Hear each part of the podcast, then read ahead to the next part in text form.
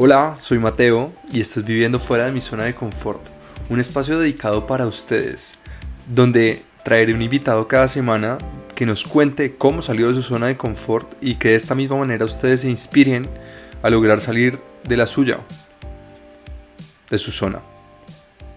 Entonces, empecemos con el episodio de hoy. Bueno, estamos en un nuevo episodio de Viviendo fuera de mi zona de confort, hoy con un nuevo invitado, un invitado que eh, lo conocí el año pasado, eh, lo conocí gracias a mi, a mi exnovia, eh, me dejó un muy buen amigo que es una, primero es una excelente persona, muy querido cuando me lo presentaron, y luego, por cosas de la vida, cuando llegué a España y entré a TikTok, porque ahora TikTok es la ley, me apareció que estaba viviendo en Finlandia y qué loco. Entonces, gracias a eso fue que nos contactamos, volvimos otra vez a hablarnos por, por WhatsApp, por Instagram, bueno, todo esto. Y, y me encanta tenerte por acá, Jorge. ¿Cómo estás? Claro que sí, gracias a ti por, por invitarme. De hecho, esta es la primera vez que me invitas a un podcast, entonces vamos a ver cómo va y, y súper contento de estar por aquí. Sí recuerdo cuando nos conocimos que estabas en ese momento cuadrado con, con nuestra amiga. Eh, y, y, bueno, una maravilla que por medio de redes sociales pudimos conectarnos estando de este lado del charco. Sí, no, total, total.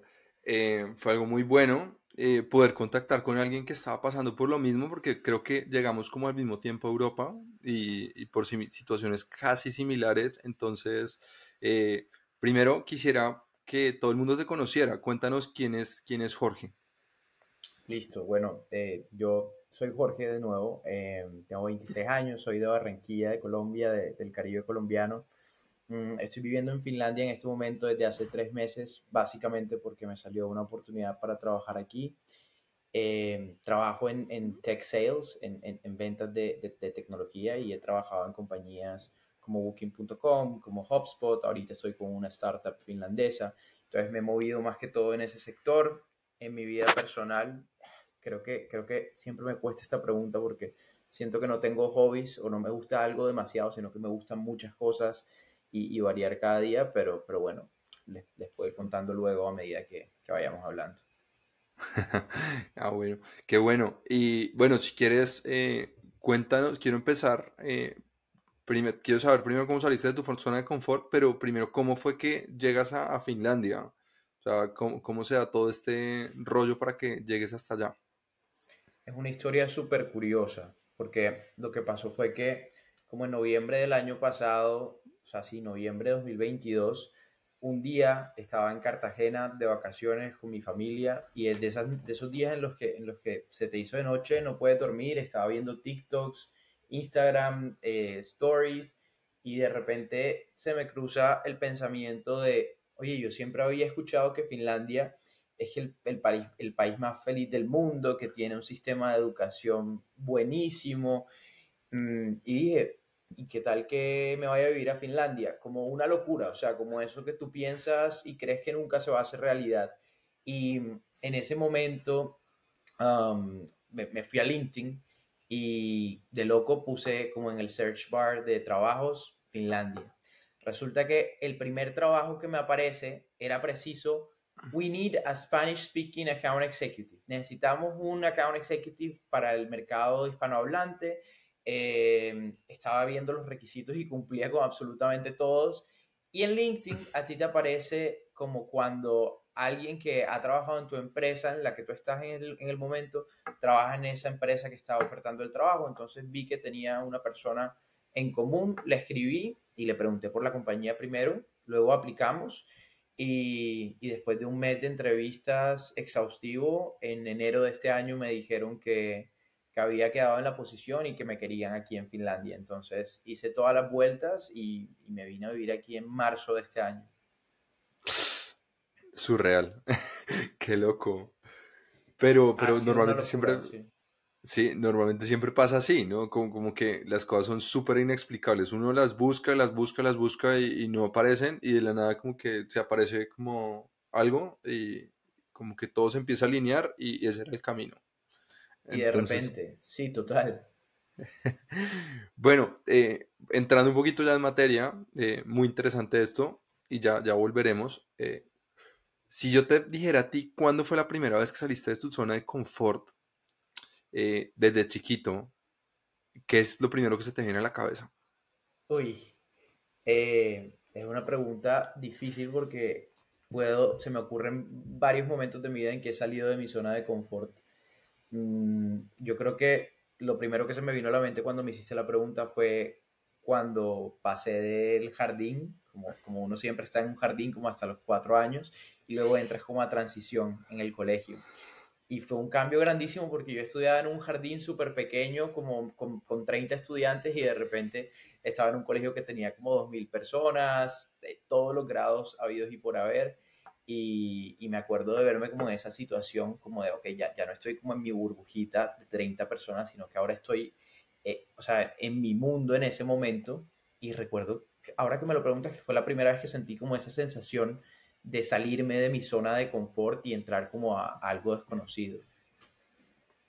Qué loco. Eh, y, y, y, bueno, digamos que eh, el jardín no tenía nada que ver con el colegio, o sea, eran dos, dos cosas aparte dos edificios diferentes, dos.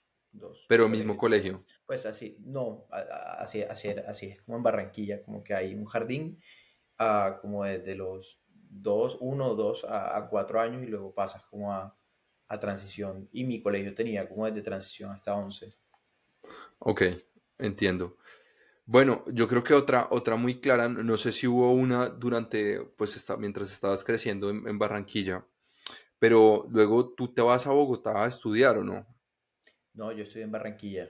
En el, la, la, universidad la estudié en, en, en, Barranquilla, en la Universidad del Norte. Ok. Y, bueno, y ese cambio de, del colegio a la, a la, universidad, ¿qué tal, qué tal estuvo? Porque a no, muchos fue, nos, fue nos dio duro. Fue más tranquilo. Fue, fue muchísimo más tranquilo. Eh, yo creo que en, en mi caso en particular, la universidad fue un periodo muy, muy tranqui. Afortunadamente tuve muy buenas notas en el colegio y también mm, por eso me gané una beca en la universidad. Entonces eh, fue un, fue un periodo de mi vida muy, muy chévere. En la universidad también era como súper activo eh, en el sentido de que me metía en todos los clubes, todo, todas como las asociaciones de estudiantes, fui hasta presidente del grupo de mi carrera y, y toda esa vaina. Entonces, yo creo que la universidad, y, y, y, también como lo, lo, equilibraba mucho con mi vida social. Barranquilla es una ciudad muy pequeña, entonces eh, mi casa me quedaba cerca de la universidad, no tenía como problemas con el transporte. Barranquilla es una ciudad muy cómoda para estudiar y fue un momento de mi vida muy tranquilo, la verdad. Qué bueno, qué bueno, no, no fue tan traumático. Para los que vieron, Cero pues, o si viste, sí, pues, mi historia sí fue un poco más, eh, la universidad fue, fue una historia de amor y odio a la vez. Eh, al final fue de amor, pero, pero fue más, o sea, pasé por de todo. Luego que sales de, ¿qué estudiaste primero, perdón? Eh, negocios internacionales. Negocios internacionales, sales de negocios y ¿cuál fue tu primer trabajo? Aquí viene una buena historia. Imagínense que yo, yo cuento como mi primer trabajo, mis prácticas, pero hubo algo que me pasó con mis prácticas en particular en ese momento de mi vida era como 2018, segundo semestre, que yo tenía que, entrar a hacer prácticas para poder graduarme. Y eh, en Barranquilla ninguna empresa me quería contratar literalmente. O sea, yo, yo, yo sentía que yo tenía una muy buena hoja de vida, tenía buenas notas, tenía experiencia extracurricular, tenía experiencia laboral porque yo había tenido mi negocio en la universidad. Eh, y de repente empiezo a mandar hojas de vida para hacer prácticas y ninguna empresa me quiere contratar en Barranquilla eh, cuando me daban feedback, me daban feedback ridículos, o sea, como que, no, que a la que iba a ser tu jefa se lleva mejor con mujeres, no, que tienes muy poquita experiencia, que tienes mucha experiencia. Entonces, eh, al buscar como mi primer trabajo fue un momento muy difícil de mi vida porque yo sentía que aparte yo quería quedarme viviendo ahí, como, como Barranquilla, mi zona de confort, Barranquilla es chévere para vivir. Y, y nada, no se me dieron las cosas. Entonces, Uh, lo que sucedió fue que te, tenía una amiga que, que, trabajaba en una empresa en Barcelona y ella me dijo, mira, aquí estamos buscando un intern, yo estudié alemán en la universidad y ella me dijo, y necesitamos que ese intern pueda hablar alemán. Y yo, uy, de una, me voy, me voy para allá. Entonces hice toda la aplicación, afortunadamente no había mucha gente que hablara alemán y cumpliera con los requisitos de, de ese internship y me fui para España a hacer mi internship. Entonces, ese fue mi primer trabajo, fue en una startup de Barcelona mm, y, fueron como seis eh, meses de, de trabajo en esa startup. Qué loco, qué loco, pero volvemos a lo mismo, o sea, uno se le va, se le va mostrando el camino, es por donde, por donde toca. Sí, no, eh, y, y, algo que me queda también es que las, cuando una puerta se te cierra, es porque una más grande se va a abrir, es como que las puertas cerradas son tu sentido de dirección en la vida, como por aquí no es, por aquí no es, por aquí no es, y así es que vas avanzando porque me ha pasado la mayoría de veces en que entre comillas se me ha cerrado alguna puerta. Genial.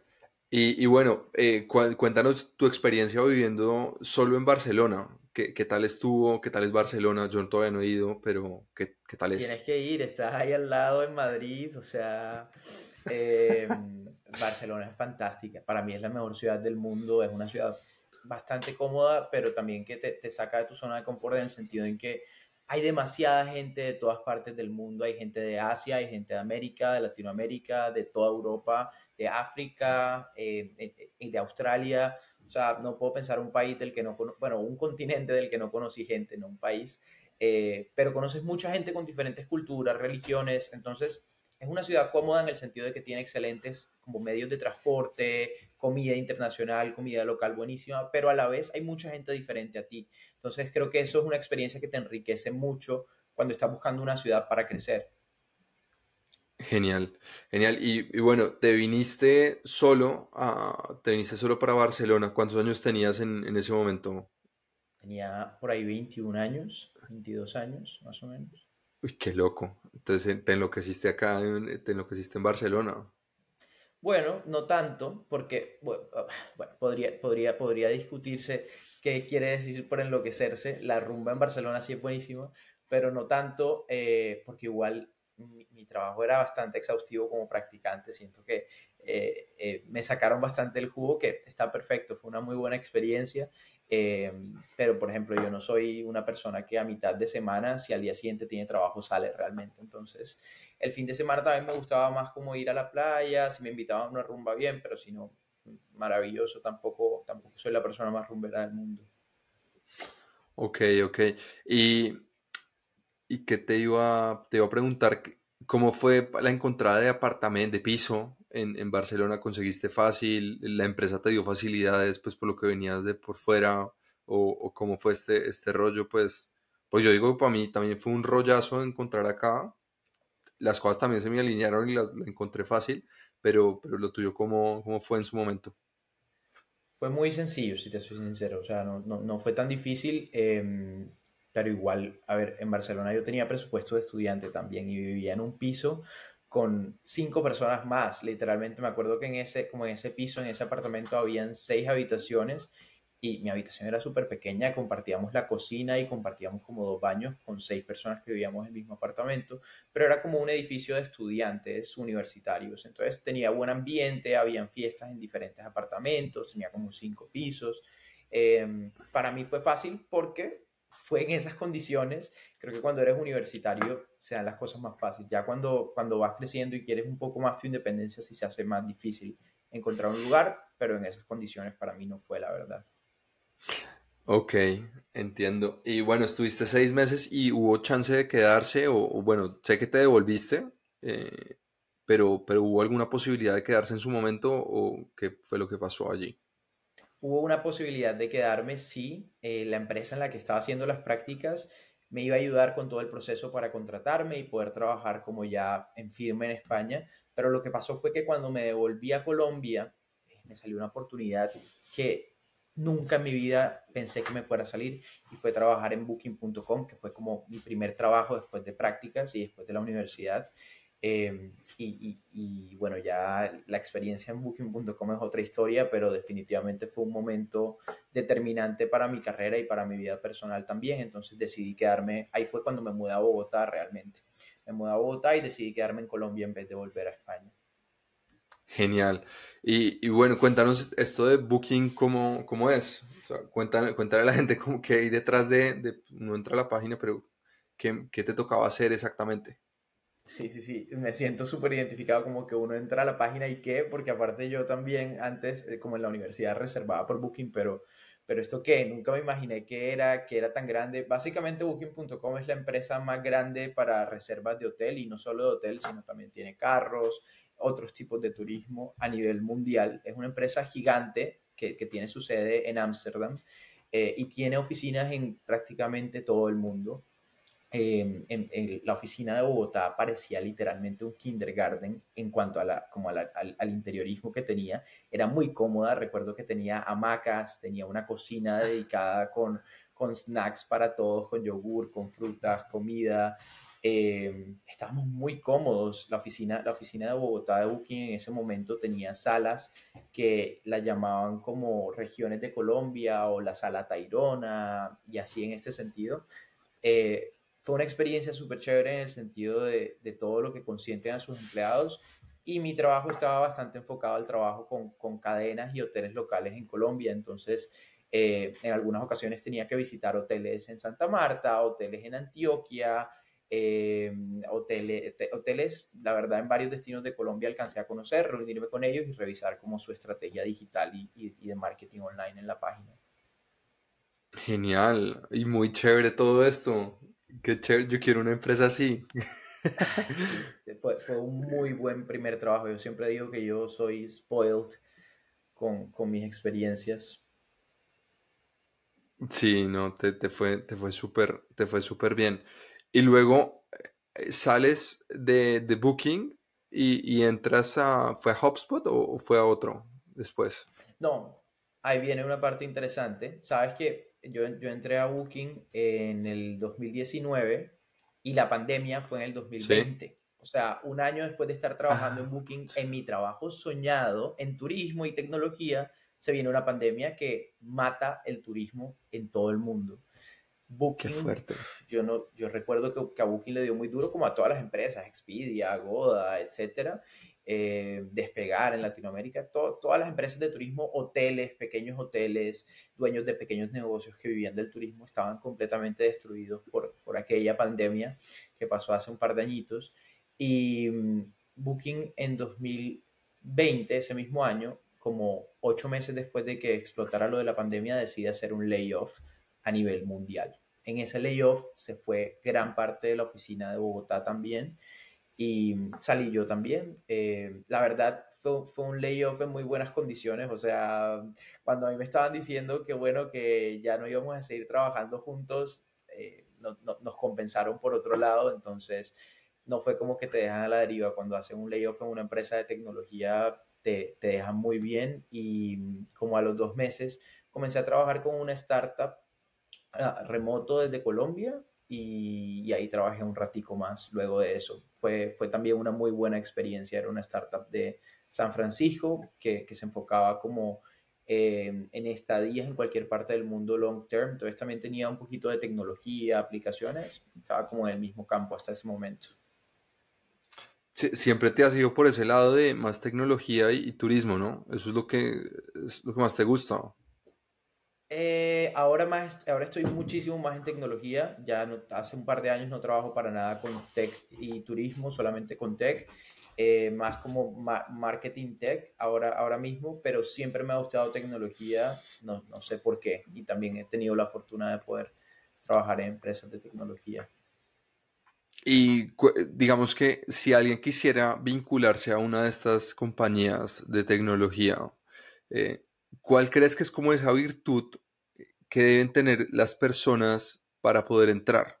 Porque creo que para, no, no para todo el mundo están las startups o, o todo, no para todo el mundo es las empresas de tecnología. O sea, ¿qué, ¿qué aptitudes crees que deben tener? Muy buena pregunta. Yo creo que principalmente la mentalidad, o sea, la cultura laboral y, y también como tu personalidad dentro de una empresa de tecnología es súper determinante de que quedes en la posición a la que apliques, porque ellos no están buscando a una posición de jefe que sea como un mandón, que esté pendiente de a qué hora entras, a qué hora sales, que esté pendiente de no darte vacaciones ni días off, nunca cero. Ese jefe no va con una empresa de tecnología. Ellos están buscando más bien a personas que se puedan adaptar a una cultura bastante plana y no una cultura tan jerárquica como normalmente hay en empresas tradicionales.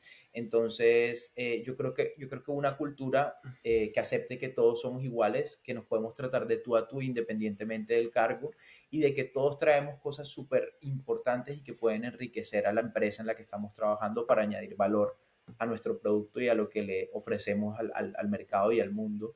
Entonces, primero, una, una mentalidad eh, en ese sentido.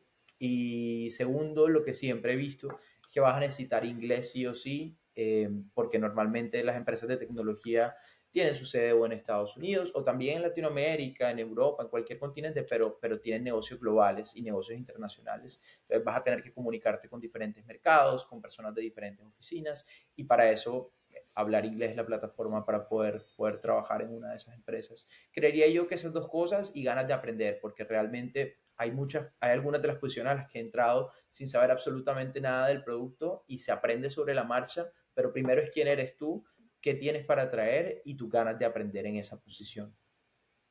Genial. Y habiendo estado en startup y habiendo estado en empresa ya grande, multinacional tipo Booking, porque es una multinacional, ¿qué, es como, qué te gustó más? Es, es, una pregunta muy difícil porque ambas tienen sus cosas buenas. Estar en una multinacional es como seguridad, estabilidad, millones de beneficios, eh, posicionas tu carrera profesional también, aprendes demasiado de, la última tecnología, pero estar en una startup te hace crecer como loco y te hace crecer muy rápidamente, no solamente a nivel personal, sino dentro de la organización también. Entonces tú puedes entrar en una startup como, no sé, como un representante de ventas y terminar como el VP de sales en un par de años, si entras en el momento adecuado y haces las cosas en, el momento en que era. Mm, y las startups, muchas de ellas también tienen excelente cultura y excelentes beneficios. Yo creo que una carrera profesional, desde mi punto de vista, debe mantener un equilibrio entre ambas experiencias, porque trabajar en una multinacional que te lo da todo, te puede como spoilear o, o no sé cómo lo dirías, pero trabajar en una startup te puede sacar como todo ese potencial que tú tienes adentro de ti. Entonces, en una absorbes, en otra das y así es la vida también en todos los, sentidos, es un equilibrio de las cosas.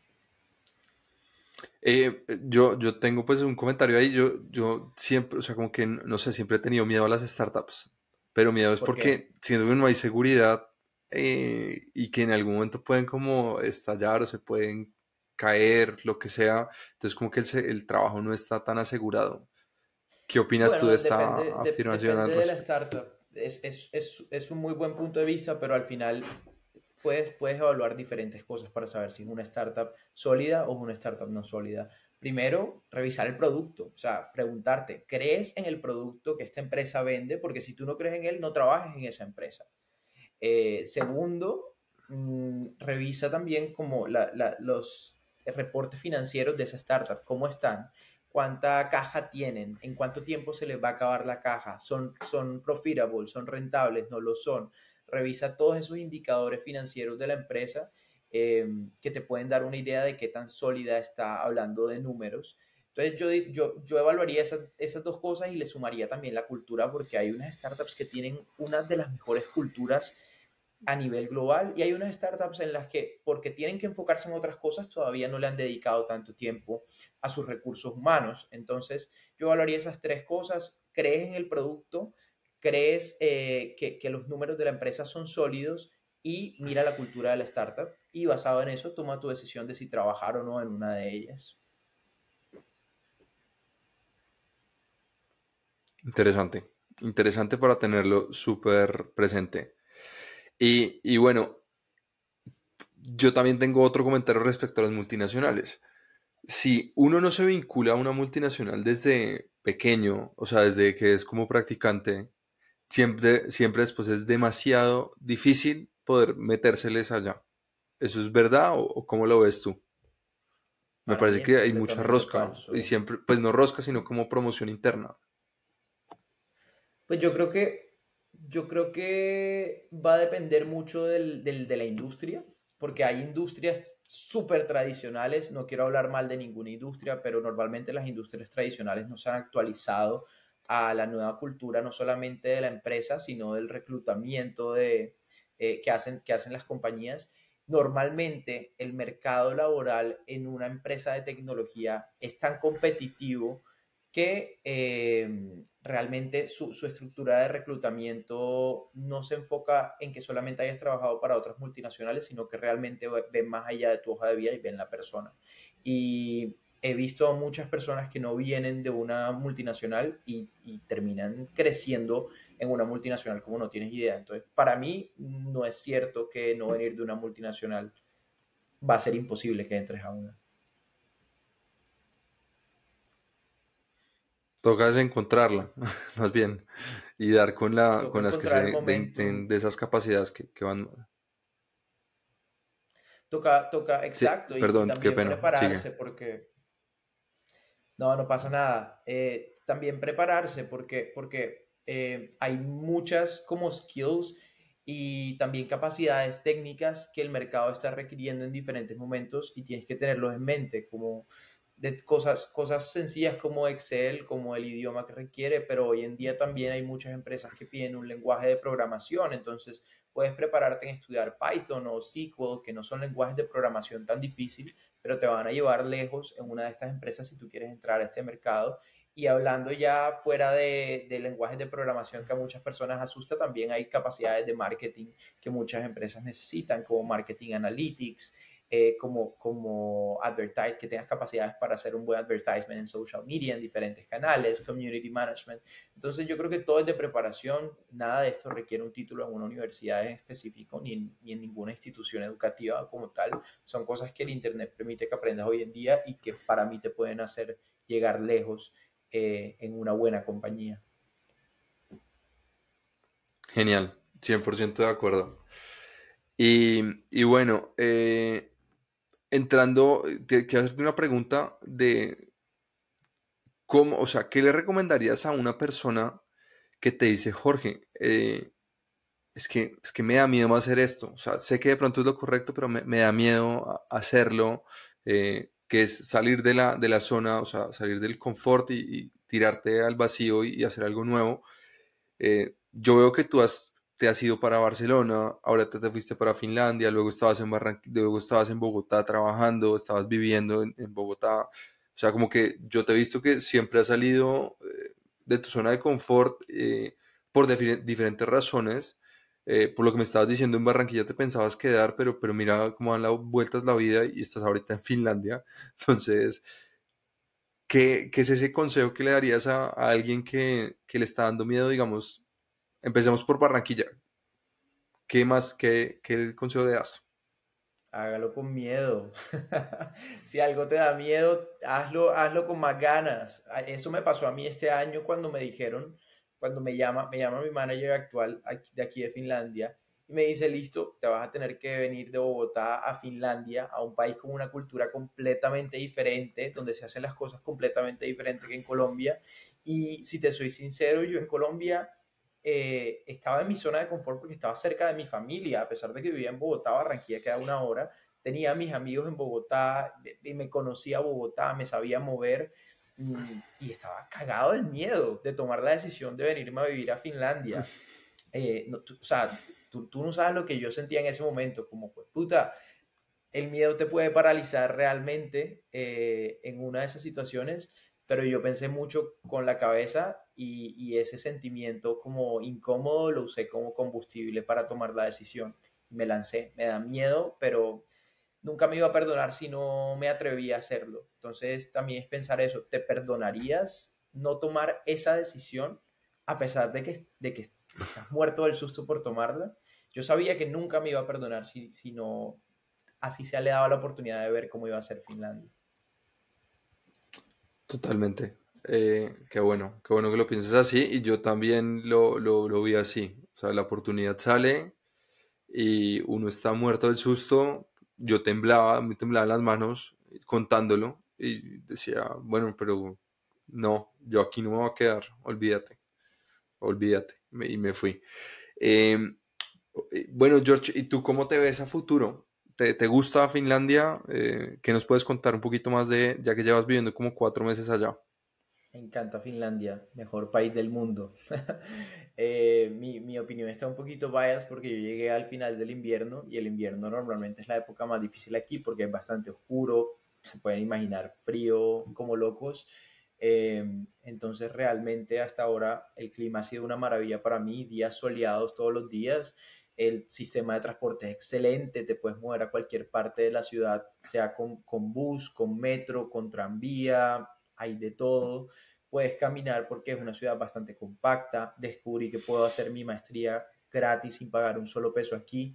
Eh, entonces estoy súper feliz. De hecho, eh, si me siguen en mi Instagram, que es Jorge Reyes Do, y en mi TikTok, George in Finland, les muestro bastantes videos de cómo es la vida en Finlandia, eh, de cómo es la cultura en Finlandia, la comida, todo tipo de experiencias. Entonces ahí lo pueden ver un poquito más en detalle.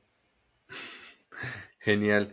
¿Y cómo es eso de que eh, a las 4 de la mañana está todavía con sol o 2 de la mañana está todavía con sol? ¿Qué, qué día hoy? Hoy en día, en esta época del año, o sea, estamos en junio y como desde finales de mayo y hasta finales de agosto no se esconde el sol. O sea, literalmente yo abro la, las cortinas a la una de la mañana y todavía está claro. Y es una locura. A las 3, 3 4 de la mañana ves un sol brillante del mediodía en Colombia. Qué loco. Pero muy fuerte, ¿no? O sea, uno no, no es, te toca con las, las cortinas cerradas o si no, no descansas. Fuerte, pero así es el invierno también. Luego, luego en la mitad de diciembre, en la mitad de enero, igual tampoco ves el sol, sino como tres horas o seis, hasta seis horas al día a medida que se va acabando el invierno. Entonces, es un país de contrastes, un país de, extremos. Bueno, estamos en el polo, pero, pero vamos a ver cómo, cómo, cómo pasa el verano y luego cómo entramos al invierno. ¿Y qué tal la comida? ¿Qué se come en Finlandia? Eh, la, comida es buena. es bastante diferente de Colombia. Lo que pasa es que siendo de Colombia me hace falta un ajiaco, una bandeja paisa, una empanada, una arepa de huevo, un dedito. Y aquí es como, ok, una sopa de salmón, eh, una carne de oso, carne de venado y, y así de reno también. Mm, no es algo que comas todos los días, normalmente como un plato de todos los días puede ser... Eh, papas con meatballs, pero como ves la comida es bastante diferente de Colombia y siempre voy a llevar en mi corazón la comida colombiana por encima de esta comida, pero me he adaptado, igual cocino bastante aquí también, igual para ahorrar. Claro, claro. ¿Y, y tú vives en un piso compartido con más personas o estás solo?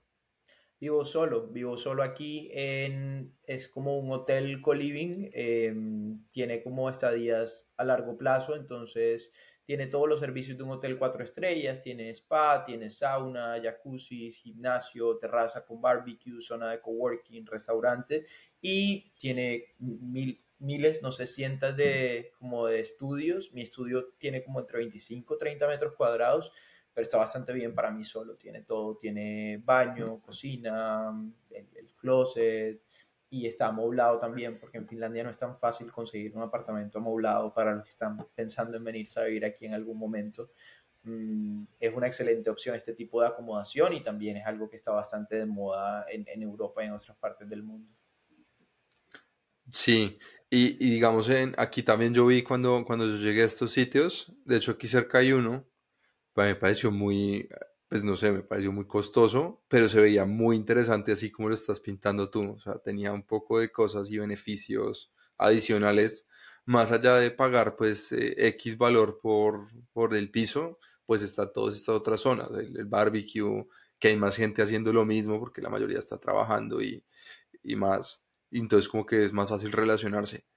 Eh, pero viste en alguno, o sea, allá también es igual de, de ¿Te parecería igual costoso o está bien? Em, eh, aquí es muchísimo más costoso que, que, en España, la verdad.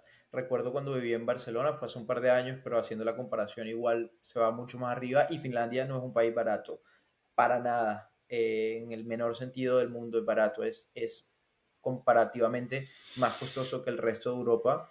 Mm, y lo que yo hice fue revisar si me salía mejor buscar como un piso o un apartamento para mí solo o este tipo de acomodación y a largo plazo, cuando haces como un contrato de más de un año, te da una buena tarifa. Entonces al final me salía mucho más rentable quedarme aquí, eh, donde también iba a estar más cómodo que, que quedarme como en un, piso o en un apartamento tradicional y tener que comprar todos los muebles y, como comenzar de cero allí.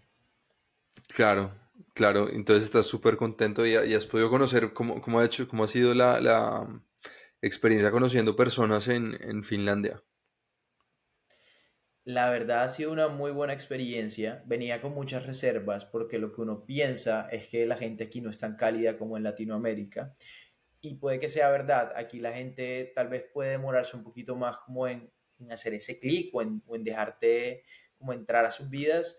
Mm, pero yo siento que, para, para, mí no ha sido un problema. También he conocido demasiadas personas de, de todas partes del mundo, de dentro de Europa, de Latinoamérica, de Asia, que viven aquí en Finlandia también y siento que los extranjeros compartimos ese sentimiento que estamos como lejos de, de todo el mundo y, y, en una cultura demasiado diferente a la de todos nosotros. Entonces he hecho muy buenos amigos que son de diferentes partes del mundo y también gente de Finlandia he conocido y también he hecho muy buenas conexiones con ellos. Entonces para mí no ha sido un, un choque cultural tan fuerte, pero a ver, yo también tenía una mentalidad de voy a conectar con todo el mundo cuando venga, porque aquí en este país no conozco absolutamente a nadie, no tengo familia, no tenía amigos, eh, entonces toca venirse con una mentalidad abierta a socializar. Yo en Colombia era un poquito grinch, la verdad, pero aquí toca soltarse y toca quitarse cualquier tipo de, de reparos a la hora de conocer gente.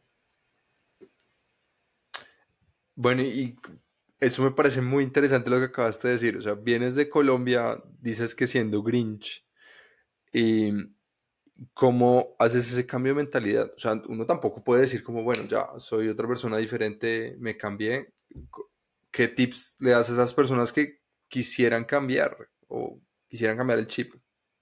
Sí, Sí, sí, sí. Digo, digo que Grinch, por ejemplo, porque viviendo en Bogotá con, con, ese frío todo el tiempo, la lluvia, a mí al final ya no me daban casi ganas de salir.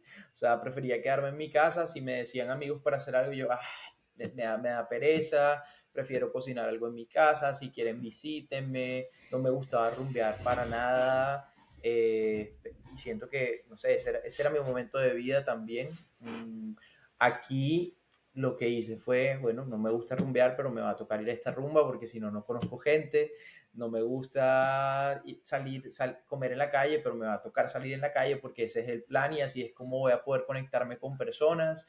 Eh, estas personas son completamente diferentes a mí, piensan completamente diferente a mí, pero me toca, toca interactuar porque estoy en el, literalmente en el polo norte y si no hago ese quiebre como de, de mis muros, nunca voy a poder dejar entrar gente aquí que es completamente diferente a mi cultura y a de donde yo vengo.